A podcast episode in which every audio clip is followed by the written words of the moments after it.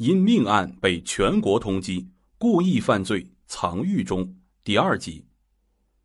王金生见高瘦男子有帮手，他回身上了二楼取来自己的包。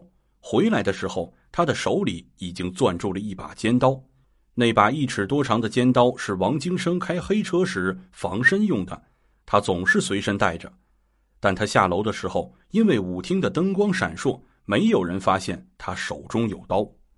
下楼后的王金生找到了瘦高男子，两人继续厮打起来。王金生拿出尖刀，朝瘦高男子的胸部扎了一刀。此时，还在音箱上跳舞的王春明朝瘦高男子的头部踢了一脚，瘦高男子软软的躺在了地上。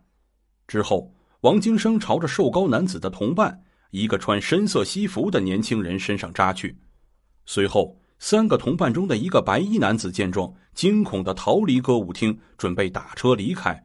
王金生从舞厅里追出来。打破了出租车的车窗，用刀向白衣男子的肩部、臂部、头部猛刺了数刀，两死一伤的血案在瞬间内结束。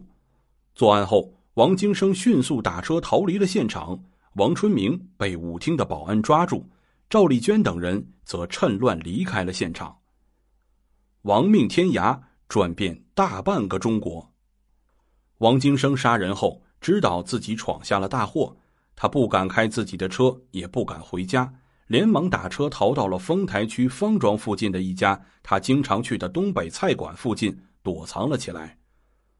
而刚刚逃回家的赵丽娟，因为匆忙之中没有取自己存在舞厅的包，手机和钥匙都在包里。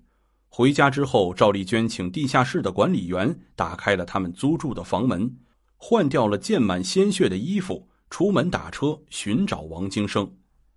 在出租车上，赵丽娟用出租司机的手机给王金生打了一个电话。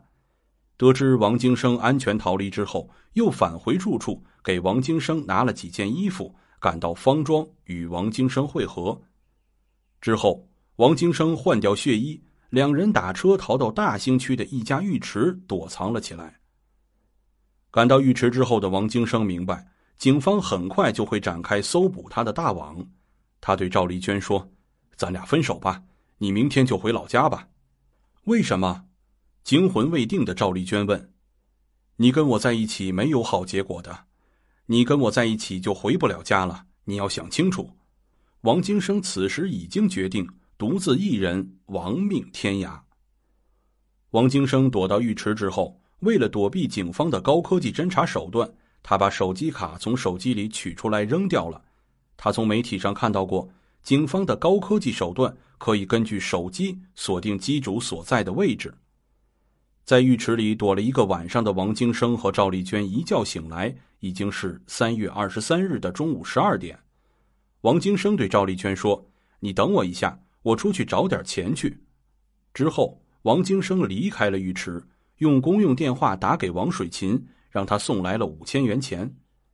此时。赵丽娟想用王金生留下的手机打个电话，才发现王金生的手机里早已经没有了手机卡。一个小时之后，王金生回到浴池，拿出五百元来给赵丽娟说：“你赶紧回老家躲避一下吧，不要跟我走了。”但赵丽娟却坚持要跟王金生一起逃亡。她说：“上次你带我不是去过四川吗？这次你再带我去四川吧。这次跟上次不一样了。”我不能带你走，不然两个人都会完蛋的。我必须马上离开北京。我走了，你也赶紧走吧。说完，王金生顾不上赵丽娟，坐上了开往黑龙江省大庆市的长途汽车。王金生知道，北京火车站和北京西站以及机场等离开北京的一些交通要地，肯定早已经被警方布控。